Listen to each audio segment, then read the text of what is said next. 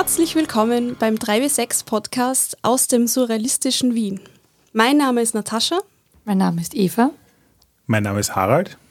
Und ich bin der Markus.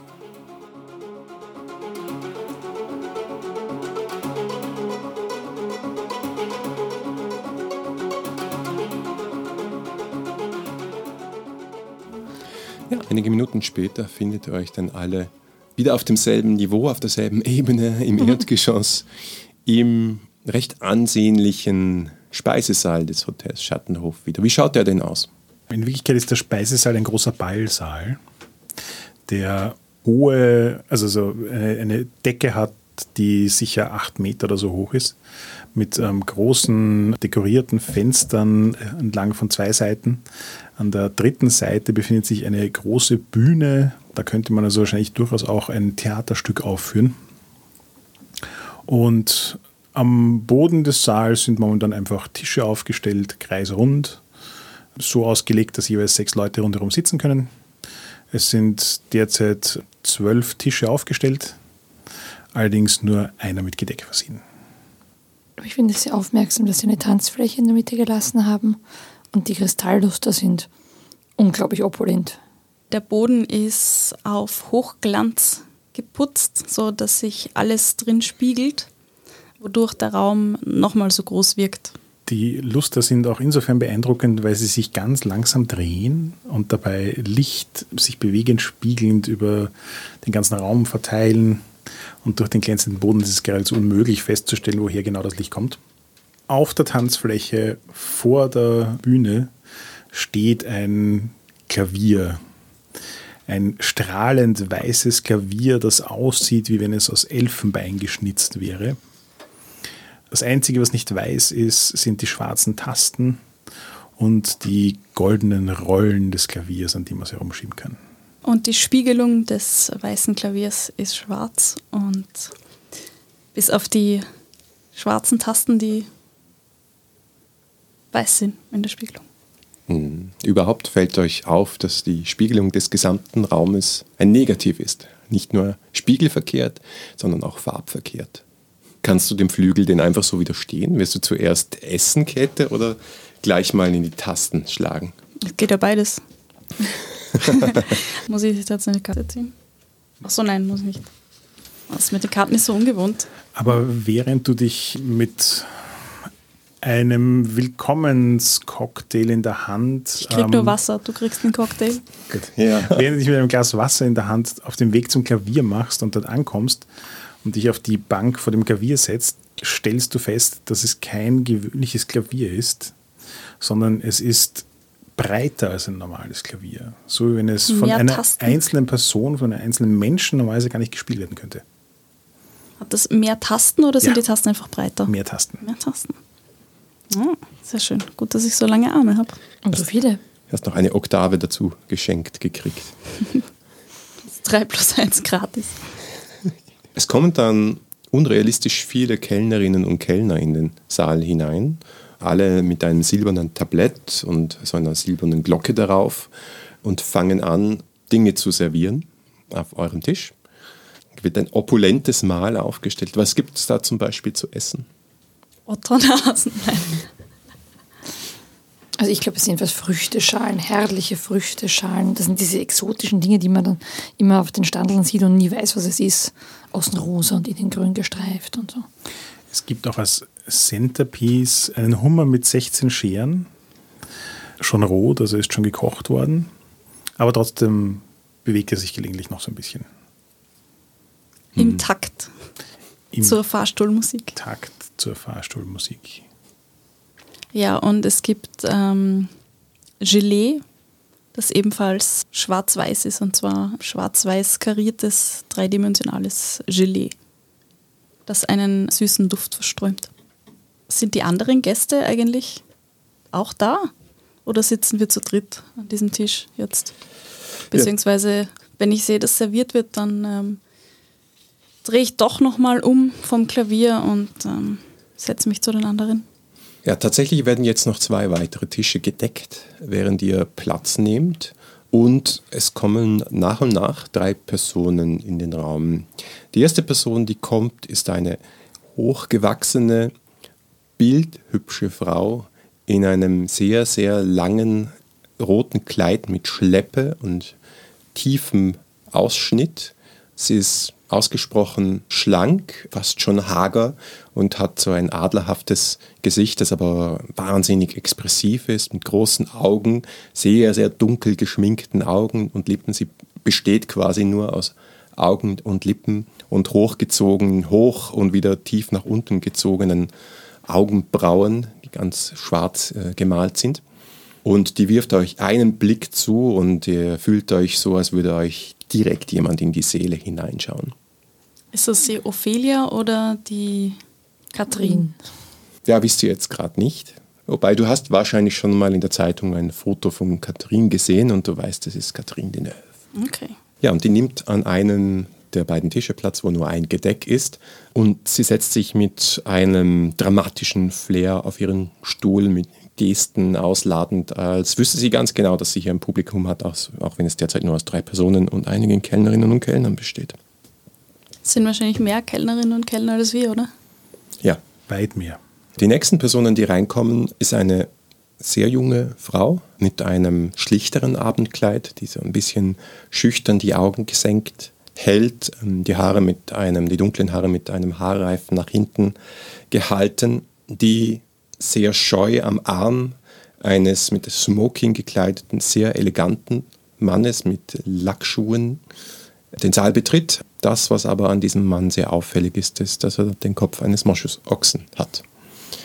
Und er schaut mit seinen Kuhaugen in die Gegend, blinzelt ein paar Mal, ist sichtlich erleichtert, dass nicht sehr viele Leute da sind und zieht dann der Dame den, den Stuhl äh, so hin, dass sie sich hinsetzt. Auf welchem Tisch? Den dritten gedeckten. Gibt es die Möglichkeit, bevor Sie bei einem Tisch ankommen, aufzuspringen, auf die weiteren gedeckten Plätze an unserem Tisch zu deuten und Sie einzuladen, bei uns Platz zu nehmen? Die Möglichkeit gäbe es. Na, dann mache ich das doch in dem vollen Bewusstsein, dass sie eigentlich woanders hinwollen und vermutlich ihre Privatsphäre schätzen. Und ich werde das quasi gleich eröffnen mit, welch wunderbare Gelegenheit, wir werden heute für Sie eine Vorstellung zaubern dürfen, die Ihnen hoffentlich den Atem rauben wird. Der Dame hat es die Sprache verschlagen.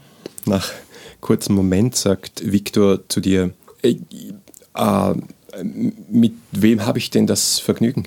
Äh, verzeihen Sie, dass ich mich nicht gleich vorgestellt habe. Cassius, mein Name. Vielleicht haben Sie von uns schon gehört, wir, deute auf die anderen beiden, sind plötzlich Poesie. Ah, ah dies, ja, ja, dieser Cassius also, ja, ähm, sehr erfreut, darf ich vorstellen, ist äh, meine bekannte Frau Ophelia Neumann, mit der ich heute die Ehre habe zu speisen. Sehr erfreut. Ah, ja, und äh, Sie sind dann die ähm, berühmten Genau die, ja, ja. Mara und Käthe. Ah, ja, äh, Ophelia, du hast bestimmt schon von ihnen gehört, ja, sie nickt. Äh, ja, es, es, wäre uns, Ophelia, es wär, sie schaut verwirrt, es wäre uns eine große Ehre, an ihrem Tisch äh, sitzen zu dürfen mit so äh, großen Künstlern. Bei Frau Mara habe ich nicht schon einmal im Kinematografen in einem Film gesehen. Ich glaube, mich zu erinnern.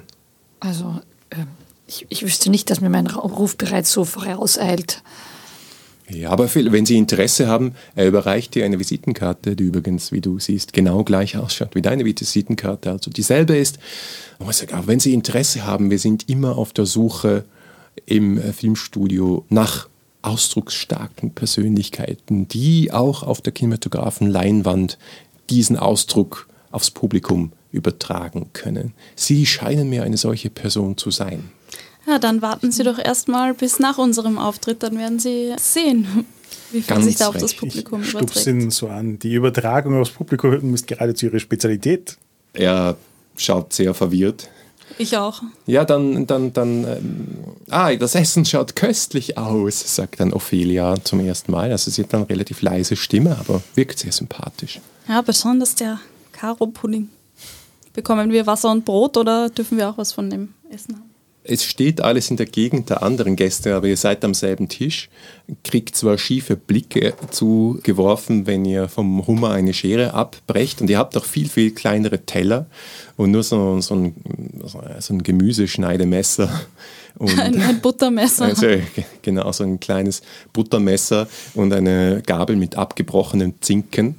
Ähm, aber grundsätzlich, ja, das Essen Ich steht kann da. solche Blicke wunderbar ignorieren. Mhm, das ich Vor allem, wenn sie zwischen mir und gutem Essen stehen. ja, dann hauen wir rein. Genießen das Dargebotene. Einer der Kellner kommt dann mit einem Telefonapparat in den Saal, schaut sich um und sagt, Herr Cassius, Herr Cassius, Hier, hier, hier. ein Telefonat für Sie. Ich deute ihm, dass er zu mir kommen soll mit dem Telefon. Ich gehe davon aus, dass er jetzt ein langes Kabel hinter sich herschleppt. Ganz genau, er hält das Telefon weiter und drückt dir den Hörer in die Hand. Ich äh, spitze die Ohren, damit ich mithören kann. Meine sind schon spitz. Also du hörst so ein im Hintergrund Murmeln von vielen gedämpften Stimmen. Ganz, ganz viele Leute gleichzeitig in einem Raum sprechen würden. Und keine Begrüßung, keine Identifikation, nur die Stimme eines offensichtlich älteren Herrn, der sagt, welche Rolle spielen Sie? Antworten Sie bitte. Ah. Ich spiele die Rolle eines Telefonisten, der unaufgefordert andere Leute anruft, um sie zu nerven und zu fragen, was sie mit ihrem Leben machen. Ah, herzlichen Dank. Ja, der Kellner reißt wieder ab mit dem Telefon, wenn du ihm den Hörer gibst. Oder willst du noch jemanden anrufen? Nein. Okay. Ich blicke verwirrt. Nachdem ich nur deine Antwort gehört habe und nicht gehört habe, was gesagt worden ist. Ich blicke vollkommen gelangweilt. Telefonist? Du bist Telefonist? Das ist die Rolle, die ich spiele. Ah, Sie sind auch beim Film, sagt Oppheimer. Nein, nein, das war nur so eine Telefonumfrage. Die Stochatisten können einem ganz schön auf die Nerven gehen. Letztens haben sie mich angerufen und gefragt, ob ich. Das kann ich in der Anwesenheit von Damen gar nicht sagen. Oh, bitte. Aber die Antwort war nein. Ein ganz klares Nein. Nein, ich bin, bin auf keinen Fall. Nein, also Ophelia, ich bin das nicht. Nein, nein. Und Ophelia errötet und sagt so, ja, es auf kein, keinen Fall. Also nicht, dass ich es wüsste, weil wir, wir sind ja nur befreundet. Ich beug mich verschwörerisch äh, zu Ophelia rüber und äh, deute auf mein Affenohr, dass sie da hineinflüstern möge, worum es doch geht. Also, also angeblich haben die ihn gefragt, ob er impotent ist. Aber ich, ich weiß es ja nicht, weil wir, sie- natürlich sind wir nicht zusammen. Es ist auch, wir haben jetzt gleichzeitig diese Einladung erhalten, ansonsten würden wir auch nicht gemeinsam essen. Es ist, es ist nicht schicklich. Ich glaube, es würde unser beider Leben auch gehörig durcheinander bringen, wenn wir einfach so auf unsere Gefühle hören würden. Aber manchmal braucht es ein bisschen Aufregung. In diesem Sinne nutze ich jetzt die Gelegenheit, um eine Zufallskarte zu ziehen. Denn ich denke, das könnte jetzt mein Moment sein. Nemesis. Diese Karte aktiviert deine Nemesis. Auf irgendeine Art und Weise beeinflusst dein Erzfeind die Handlung. Wie genau, das darfst du bestimmen. Du hast gar keinen Erzfeind, sagst du. Jetzt hast du einen. ist interessant, weil ich der Spielleiter bin. Ja, allerdings. Ja. Du bist der Erzfeind des Spielleiters. In dem Fall finde ich das sogar relativ offensichtlich, weil der gute Zottelkopf einen ganzen Schippel an Erzfeinden hat. Das stimmt, ja. Ja, der Erzfeind des Zottelkopf. Oder der Ophelia. Oder der Katrin. Mhm. Oder des Klaviers. Oder des Kellners. Der blöden Pagen. Die Das sind ist der unser Erzfeind der Erzfeind. blöden Pagen. Ist irgendwo da. Das Ich, sind bin, aber nicht ich wir. bin die Erzfeinde des Pagen. In diesem Moment kommen zwei Gestalten in Talaren gepuderten Perücken und mit langen weißen Bärten in den Raum hinein. Stellen Sie sich an euren Tisch zur linken und zur rechten von Viktor Oppheimer, knallen auf einen eurer Teller, wo gerade noch äh, leckere Terrine ist, ein äh, Buch, schlagen es auf und sagen, Viktor Oppheimer, Sie sind der fortgeschrittenen Langeweile angeklagt. Sie sitzen jetzt hier schon seit mehreren Minuten und er wirft Cassius auch einen stechenden Blick zu. Sie sitzen jetzt hier schon seit äh, Dutzenden Minuten und noch immer ist kein Beziehungsdrama geschehen. Sie und selbst die Filme, die Sie produ- produzieren, sind die reine Langeweile. Wir fordern Sie sofort auf, diese junge Dame zu küssen, ansonsten müssen wir zu Gericht sitzen über Sie. Sie haben noch eine Minute Zeit. Ich nutze den stillen Moment, der da entsteht und sage, ich würde sie küssen. An ihrer Stelle. Sie wollen meine. Dann schaue ich dich an, schnurren. Ans Klavier. Ich laufe zum Klavier. Also die Ophelia ist hochrot geworden. Aber sehr entspannt dabei. Schauen wir mal. Also was habt ihr jetzt vor? Sagt mal, was ihr vorhabt und dann würde ich sagen, nehmen wir eine mood. Entscheidungskarte. Die Stimmung anheizen. Richtig. Richtig. Wir machen jetzt die romantischste Nummer unserer Karriere. Ich purre die Hemmungen weg. Und wenn ich dann unsere Nummer mit den Worten Pop ende, wird es keine Unklarheiten geben. Alles klar. Also ich packe auch gleich im Rüberlaufen schon mal das Fagott aus. Ist auch ein sehr sinnliches Instrument. Wer soll denn die Entscheidungskarte ziehen? Ich glaube, es ergibt Sinn, dass wir schauen, wie diese Szene ausgeht. Für alle Zuhörer, keiner traut sich, alle schauen sich gegenseitig an. Wir haben Ja, einen Mexican Standoff kann der Entscheidungskarten. Ja, und? Dir gelingt das, was du tun wolltest, und du erreichst sogar noch mehr, als du erwartet hättest. Vielleicht, aber das muss nicht sein, ist das sogar etwas zu viel.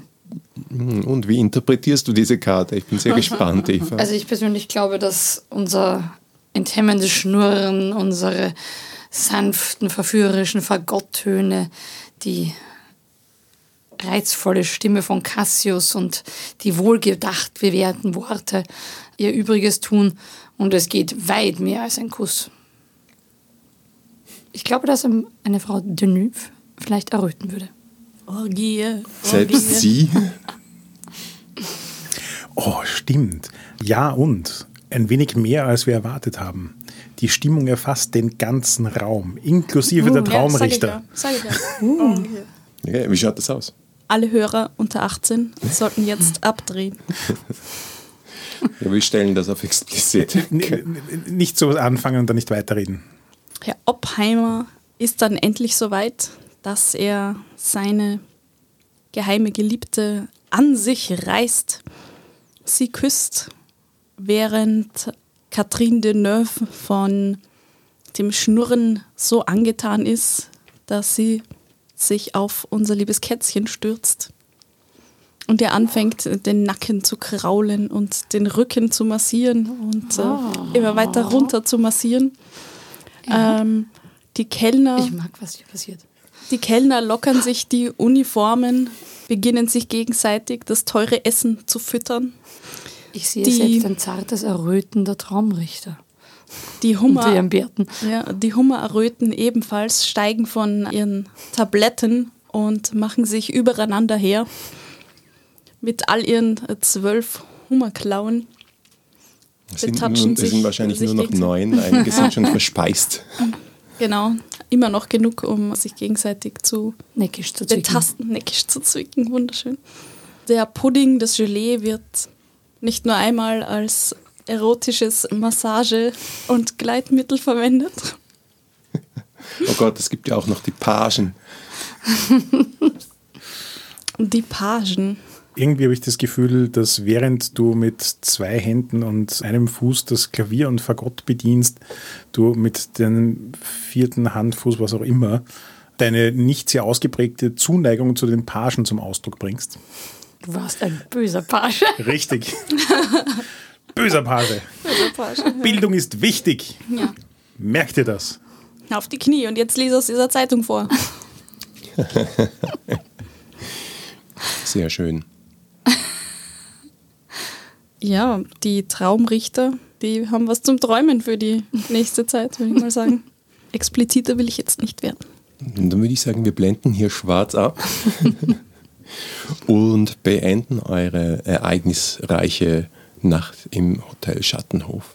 Ich übernachte nicht im eigenen Zimmer, weil das ist ein bisschen scheiße. Also in Anbetracht der Stimmung, die hier geherrscht hat, finde ich sowieso, dass wir alle gemeinsam Also übernachtet Zimmer niemand. übernachten sollten. Richtig. hat dir das ganze Hotel in deinem Zimmer Platz? Richtig. Und wenn nicht, habe ich die Verdacht, dass der Oppenheim auch kein so kleines Zimmer hat. Kommt drauf an, wie er zum Pagen war.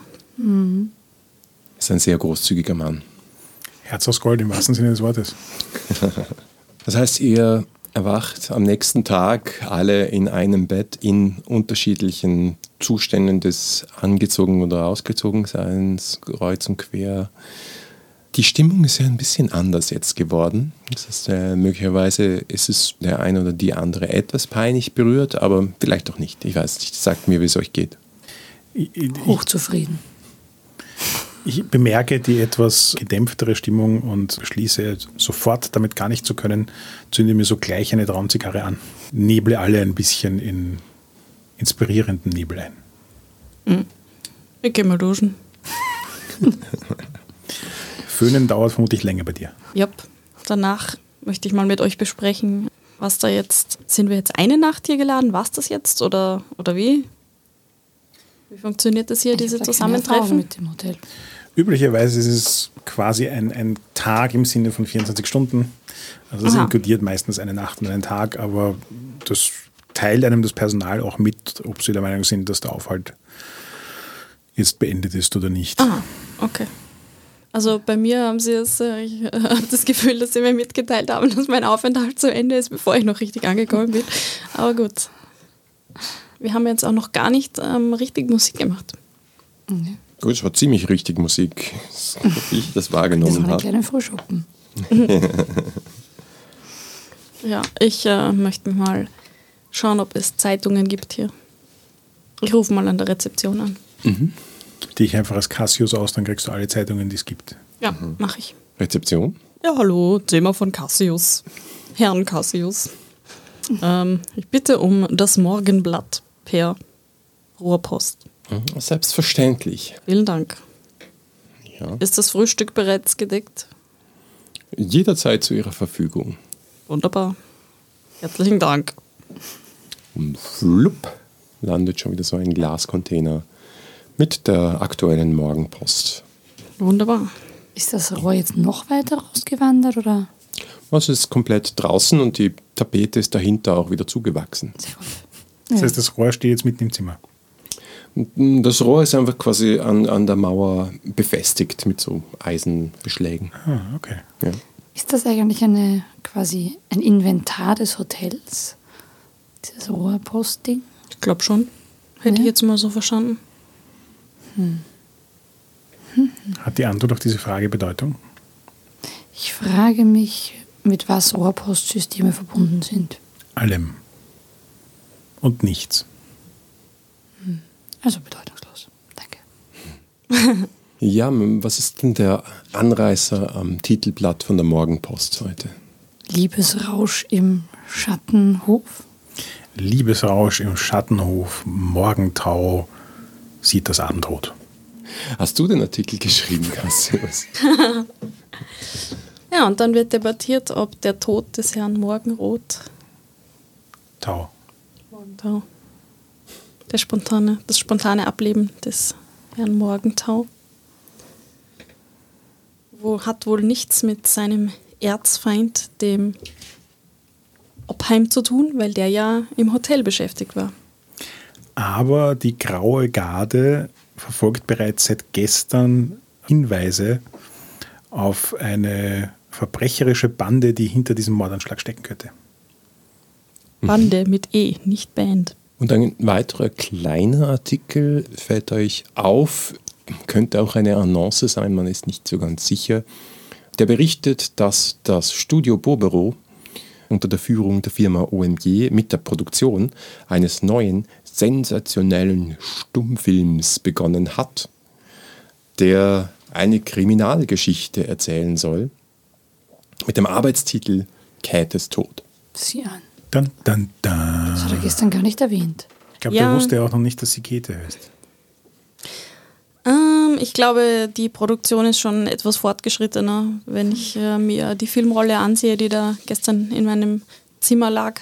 Es war gestern schon eine Filmrolle in deinem Zimmer. Genau, mit äh, meinem Tod offenbar. Ihr seid relativ traurig darüber. Ja, das, davon war auszugehen. Ja, Wie, Aber es ist ja keine Dokumentation, oder? Wir. Ich wollte gerade sagen. ja, ihr beiden. Ja, aber ich habe an keinen Filmdreharbeiten teilgenommen. Ja, wird schon noch passieren. Das ist eine Filmrolle aus der Zukunft. Hm. Vielleicht solltest du schauen, ob sich in dieser Filmrolle irgendwo Zeitungen entdecken lassen. Das ist so aufwendig. Die ist ja ewig lang. Das dauert. Ich habe sie jetzt auch gar nicht mitgenommen. Und da jetzt wieder ins Zimmer gehen, ist mir zu blöd.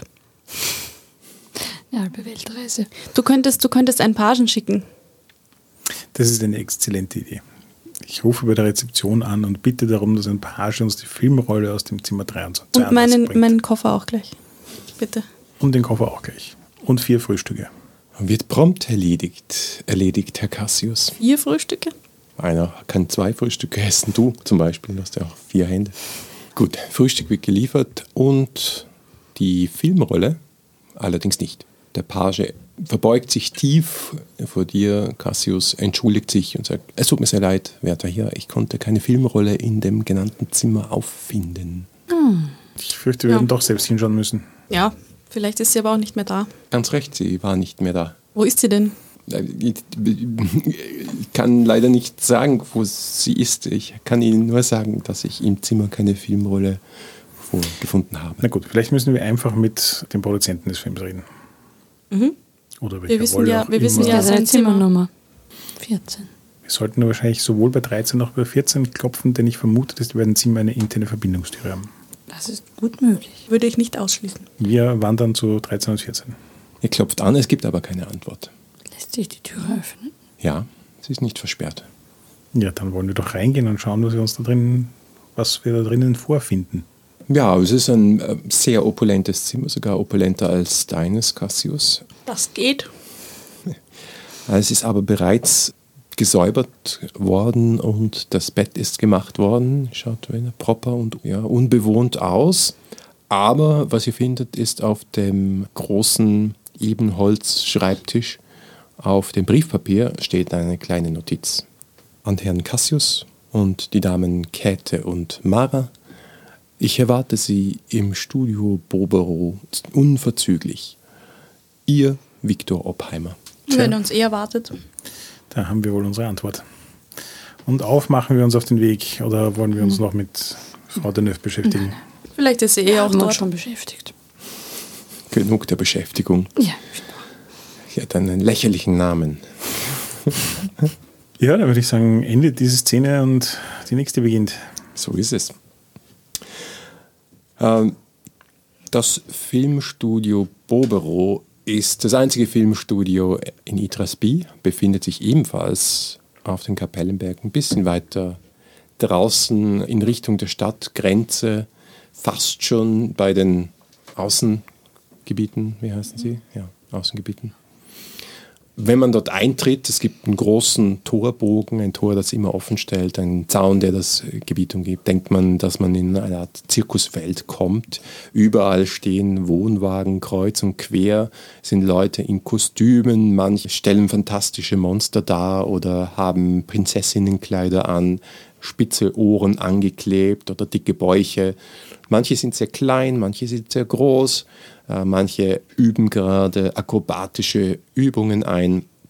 Jemand springt gerade von einem aus Pappmaché gebauten Haus hinunter, um auf einem weichen Polster zu landen, aufzustehen und von den wenigen umstehenden Komparsen beklatscht zu werden.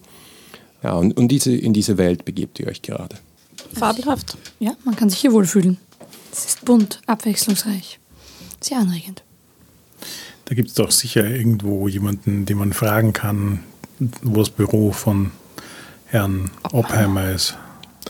Tatsächlich kommt gerade jemand auf euch zu, der hat so eine Schiebermütze auf, einen Zwicker auf der Nase, ist ein kleiner Mann mit einem rundlichen Kopf, trägt ein, ein weißes Hemd, eine karierte Weste, hat so ein Clipboard in der Hand und schaut euch an. Ah, ja, ja, äh, sind Sie, sind Sie äh, Mara Kette und äh, Herr, Herr Cassius? Jawohl. Ja, folgen Sie mir, folgen Sie mir, Sie sind schon spät dran. Los, los, wir müssen los. Warum wirst du immer mit Herr angesprochen und wir nur mit Vornamen? Puh. Vielleicht liegt es an meiner Leibesfülle. Ah, Frau Mara, äh, Sie müssen noch in die Maske. Finden wir das gut? Ja, wir müssen sie bereit machen für, ihre, für, ihren, äh, für die Nahaufnahme. Also noch wissen wir ja nicht, warum wir hier sind. Dementsprechend bin ich mir auch nicht sicher, ob wir an irgendwelchen Dreharbeiten teilnehmen sollen. Grundgütiger, hat Ihnen niemand das Drehbuch gegeben? Er hat so Nein. eine Ledertasche umnimmt er einige zerfledderte Seiten, die mit so, so kleinen Klammern zusammengeheftet sind, Maschinen beschrieben. Und Ja, damit- drückt äh, schaut dann, ah, so, Sie sind, ja, hier, hier, äh, ja, so, Frau Käthe, Frau Mara, Herr Cassius. Es sind nicht allzu viele Zeilen, aber die, die, die Szene ist wirklich entscheidend. Ach, niemand hat sie gebrieft. Was ist das für ein Chaos? Allerdings, Ja. ich blätter ganz zum Schluss, um meinen Tod zu sehen. Ihr seht, da sind Charaktere, die beschrieben werden, so wie ihr ausseht. Also Überraschend. hier, jemand ist äh, tatsächlich eine Stadtäffin, jemand ist eine sehr, sehr betörende Dame, die mit spitzen Ohren und ketzischen Zügen beschrieben wird. Und jemand wird auch beschrieben als kleiner, rundlicher Mann mit einer Melone und einer Zigarre im Mund. Und so, ja, die, die, die Zeit, dahin, Zeit ist Geld. Los, los, los. Ja, ja. Ja, dann machen wir doch mal mit, oder? Ich finde, das klingt sehr spannend.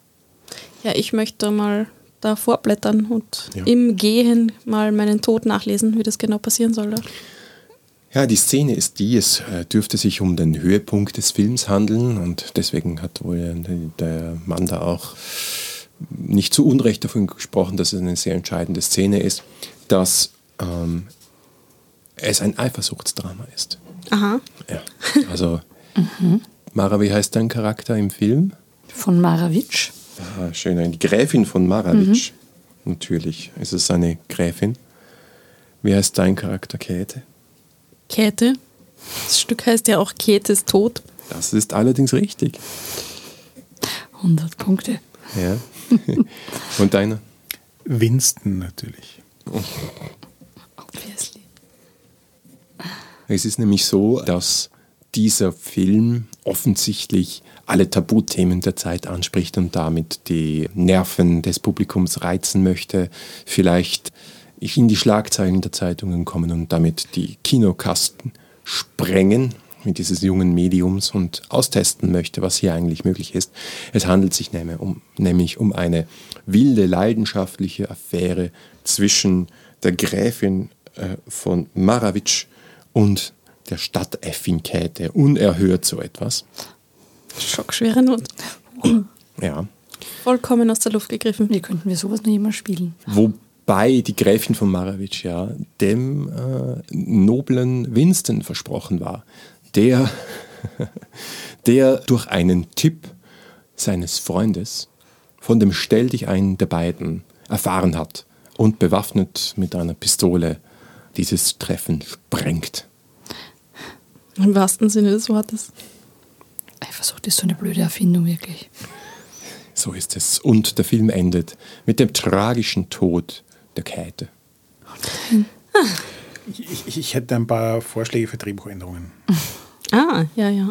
Aber dafür ist es jetzt zu spät. Wir haben, wir haben das Drehbuch ja äh, doch bereits gestern. Keine Sorge, junger Mann, wir werden das einfach improvisieren. Da drin ja. sind wir gut. I- Ja, improvisieren, aber, aber wir, wir, das, das Drehbuch ist ganz genau ausgerechnet worden. Ja, gut. Ah, Drehbücher, wer braucht Drehbücher? das ist ja Drehbücher, nur ein Schmähbücher. Hinweis. Nein, nein, aber mir, wurde- mir wurde versichert, dass, dass das Drehbuch ganz genau ausgerechnet wurde. Das ist vollkommen richtig und es, es bleibt weiterhin ausgerechnet. Äh, gut, gut, ja, dann bin ich beruhigt. Ah, die Maske.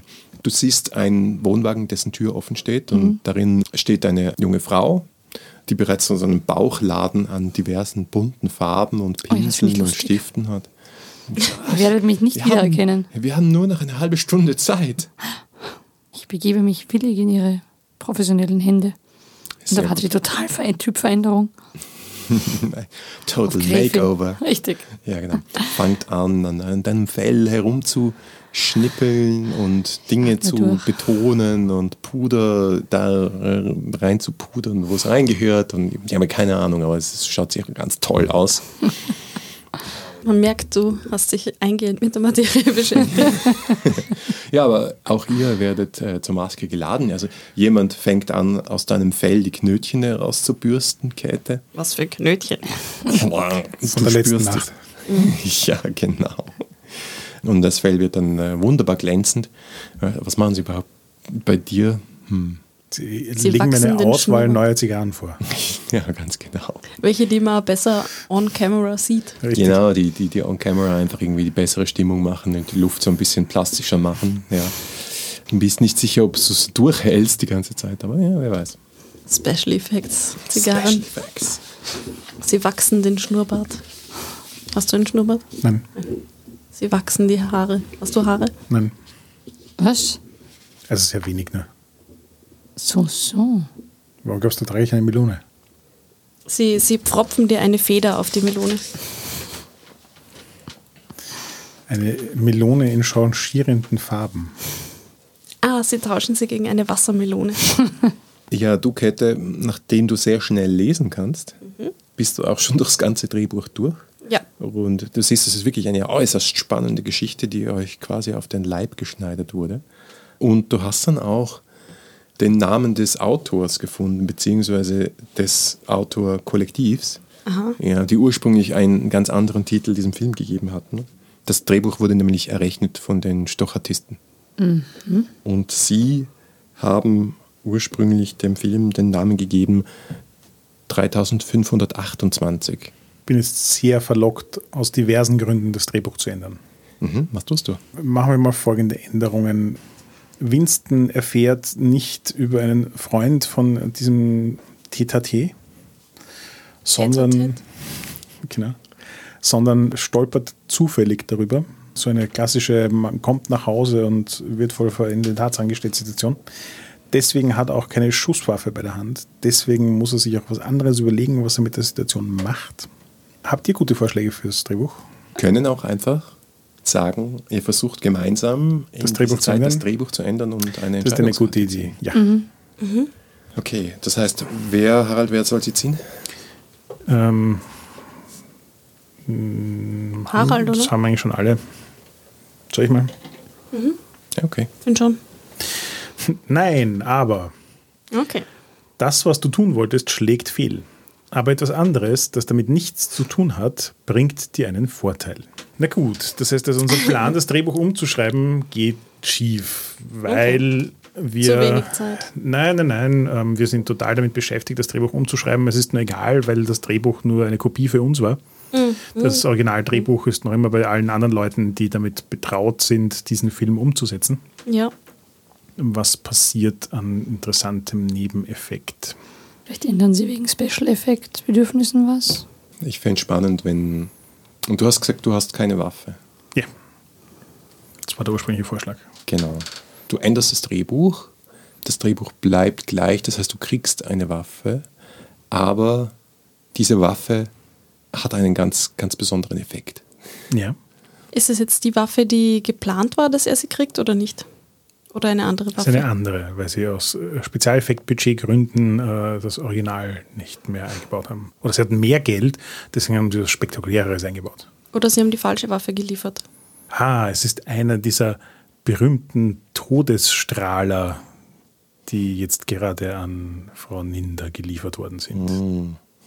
Okay, ich kann mir das äh, super vorstellen, also dass dann die Szene, dass du, dein Charakter, dann eigentlich denkst, okay, ich krieg so eine Schreckschusspistole und ich mache das jetzt durch und dann ist der Film auch vorbei.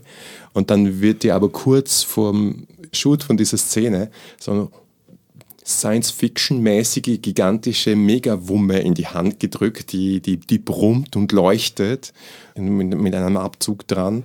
Und dann steht die Crew so um euch herum. Mir schwant Übles. ja, genau. Und dann ist die, die Frage, wie, wie gehst du damit um, dass du jetzt sowas, was offensichtlich Kette aus der Existenz der Welt löschen würde? Wäre super, wenn nicht. Es hat ja, wir, wir sagen ja, es hat einen positiven Nebeneffekt. Ja, was könnte da passieren? Beschreib mir mal die Szene, oder? Wir kommen jetzt einfach, wir werden weiter gescheucht und landen am Set. Der Kameramann steht schon dort und wartet ungeduldig darauf, dass er filmen kann. Das Licht geht weg. Die Statisten stehen herum und langweilen sich und das Personal im Hintergrund versucht noch schnell letzte Feinheiten an der Bühne zu zimmern, damit es auch wirklich so ausschaut wie das Schlafzimmer aus der Villa von Herrn Oppenheim, weil sie wollten was Opulentes und das war die schnellste Vorlage, die sie an der Hand hatten. Ja, überhaupt ist das ähm, ja ein bisschen sein Leben, oder? Der Film. Ja, ja, ja. Und erstaunlicherweise schaust du nach dem Make-up Bisschen wie Ophelia. ja, voll aus wie Ophelia. Könntest quasi das doppelte Lottchen sein. Du mit Anzug, bist eigentlich jetzt nur noch im Gesicht recht zottelig. Der Rest schaut sehr normal aus. Du hast irgendwie so weiße Handschuhe gekriegt und Eine gewisse Ähnlichkeit mit Herrn Oppenheim ist nicht ja, zu leugnen. Ja, ja, ja. Ja und äh, wir, wir stehen inmitten dieser Szene, amüsieren uns über die Details und ähm, warten, was da so kommt. Man fängt an, euch an verschiedene Positionen zu bringen, damit man die Szene dann in einem Schwung drehen kann. Das ist nicht so eine Geschichte, wo die Kamera irgendwie so aufgebaut ist, dass sie quasi in der Mitte von allen Bühnenszenen steht und dann einfach so durchschwenkt, quasi durch die verschiedenen Situationen. Und während ihr an eure Plätze gebracht werdet, kommt zu mir jemand mit so einem großen, so Geigenkastenartigen Teil, macht das auf und drin ist kein Instrument. Naja, es schaut fast aus wie ein Instrument, nur irgendwie viel komplizierter und technischer und es dampft und pfeift und surrt und blinkt. Und ich schaue das dann an und nehme das in die Hand und frage so, was ich damit machen soll. Und der Mann mit dem Koffer sagt einfach nur, hinhalten und abdrücken. Und ich denke mir, ja, aber was passiert da, wenn ich es hinhalte und abdrücke? Und so, schaue mich so um und sehe dann so eine Maus vorbeilaufen. Und halt das mal auf die Maus. Möchte vielleicht jemand eine Zufallskarte ziehen? Aber Wir ja, hätten noch sehr zwei gerne. Gelegenheiten. Äh, welche waren das? Die da. Gerne. Der Statist. Ich schwöre, es ist, wir haben es nicht vorbereitet. Du beschreibst eine Person, die sich im Umfeld der Szene aufhält. Dieser NSC kann der Gruppe entweder helfen oder sie behindern, kann Freund oder Feind sein. Was passiert mit der Maus? Wird sie Freund oder Feind? Ja, ja, warte mal. Also du drückst ab und triffst die Maus mit vollem Karacho. Es gibt einen riesen Lärm, alles dampft, Rauchschwaden steigen von der Position auf, von der die Maus getroffen wurde. Und Ich habe eine Idee. Werden Mäuse nicht immer die Kutschenpferde? Ist das nicht ihr Schicksal? ja, Ich, genau. hätt- ich hätte eine Idee. Ja. Ich glaube, es ist dein Opa. Ich habe es mir auch schon überlegt, ja. Die Maus verwandelt sich in eine Oper. Maus verwandelt sich in Ja. einen. und der Rauch steigt auf und anstatt der Maus sitzt dort Opa plötzlich, der wild mit den Armen rudert. Wie schaut der aus? Wie schaut er aus? Es ist Ein ein, weißer Affe. ja danke, es ist ein schneeweißer und extrem runzeliger Schimpanse, der große und tiefe Augen hat, denen man ansehen kann, dass er schon sehr, sehr, sehr alt ist. Mit seinen knochigen, dünnen, aber ähm, immer noch voll befällten weißen Armen winkt er Cassius zu und äh, deutet ihm so quasi Nein und Time out und dergleichen und äh, zeigt auf die Waffe und schüttelt den Kopf. Cassius sieht es, ist vollkommen ratlos, was er damit macht, dass er eine Waffe hat, die eine Maus in einen Affen verwandelt. Fragt sich, was wohl passiert, wenn man das auf einen Affen richtet. Ja, danke. Dann kommt ihm eine Idee und er denkt sich, da steht ein Affe vor mir. Vielleicht sollte ich aber nochmal abdrücken. Und tut das? Der Opa sieht schon in, in deinen Augen, was du vorhast. Ist das ein Fall für eine Entscheidungskarte? Und äh, Ja, ja, klar. Wer soll ich sie für dachte, jeder darf nur einmal ziehen. Nein, das ist die Zufallskarte. Ach so, das ist die Zufallskarte. Ähm, es ist dein Opa. Okay. Opa, nein. Gut. Ja, aber.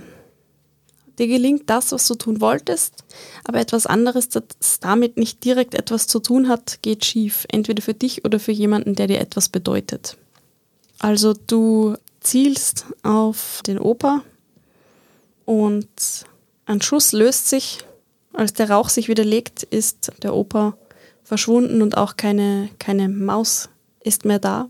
An dessen Stelle, aber die Waffe macht jetzt ein ganz seltsames Geräusch, fängt jetzt rot an zu blinken und ist auf einmal sehr, sehr heiß in deiner Hand. Also die hat sich offenbar überhitzt, ähm, nachdem du so kurz nacheinander zweimal gefeuert hast. Und du lässt sie fallen und als sie auf dem Boden aufkommt, löst sich nochmal ein Schuss. und trifft. Ja. Ich hätte eine Idee. Und trifft den gerade zum Set kommenden und zu sehen, wie die Dreharbeiten laufen. Zottelkopf. Ja, das wollte ich eh auch sagen. ich wollte eh auch sagen, dass, er, dass es den Oppenheimer trifft. Ja. Und verwandelt ihn in einen Prinzen. Also ich meine, äh, In einen Frosch. ja, also ich, ich würde jetzt eigentlich sagen, entweder ist er nachher ein ganzer Moschusochse oder ein ganzer Mensch. Ochse. Bin auch dafür. Ja, sein Anzug zerreißt und plötzlich steht ein gigantischer Moschusochse mit einem riesigen Kopf, breiten Schultern, fast menschenhoch auf diesem Set. Die Kameras werden umgedreht.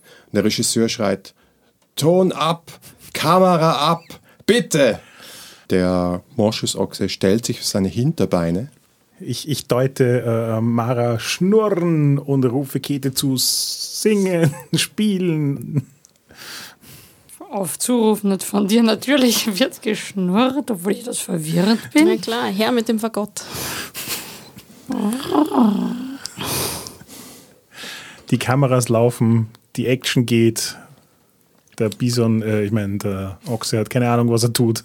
Ja, ich springe auf den Rücken des Ochsen, halte mich mit beiden Beinen fest, spiele dabei am Fagott.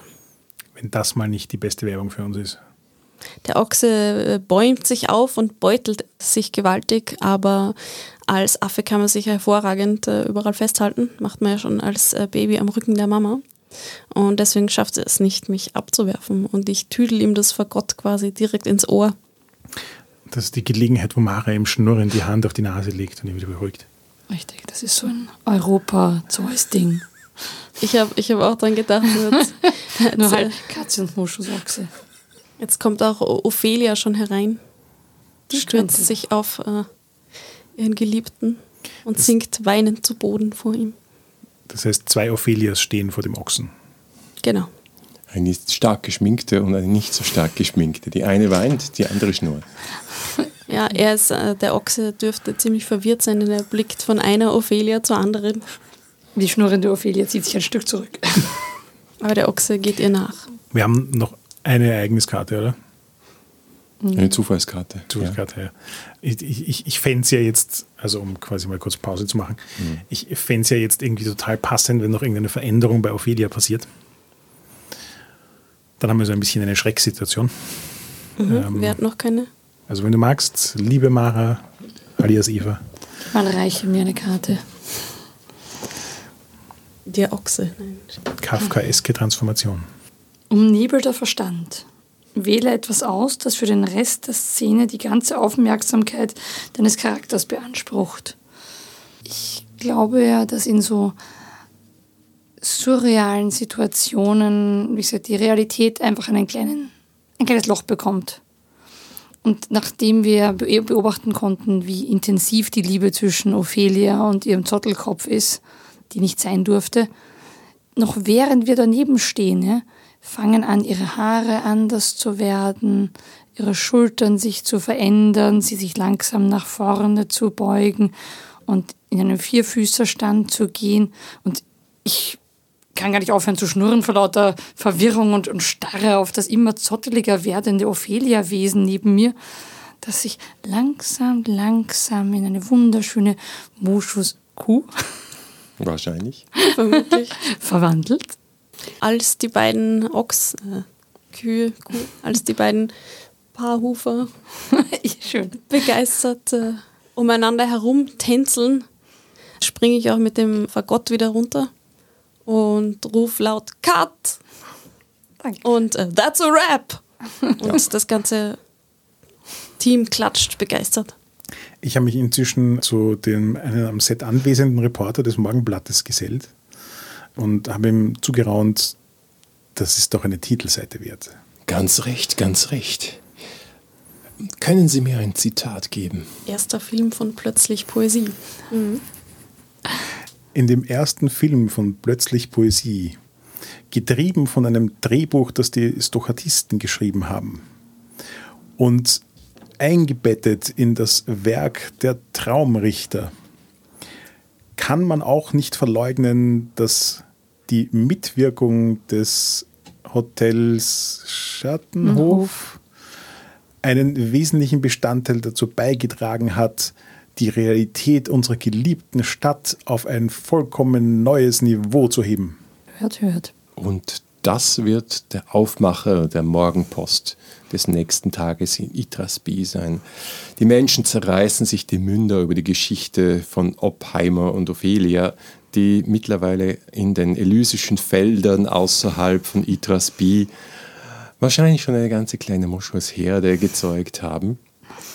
Das Schicksal der Gruppe Plötzlich Poesie aber hat eine ganz andere Wendung genommen. Aber dazu vielleicht mehr in der nächsten Folge. Dankeschön. Yay.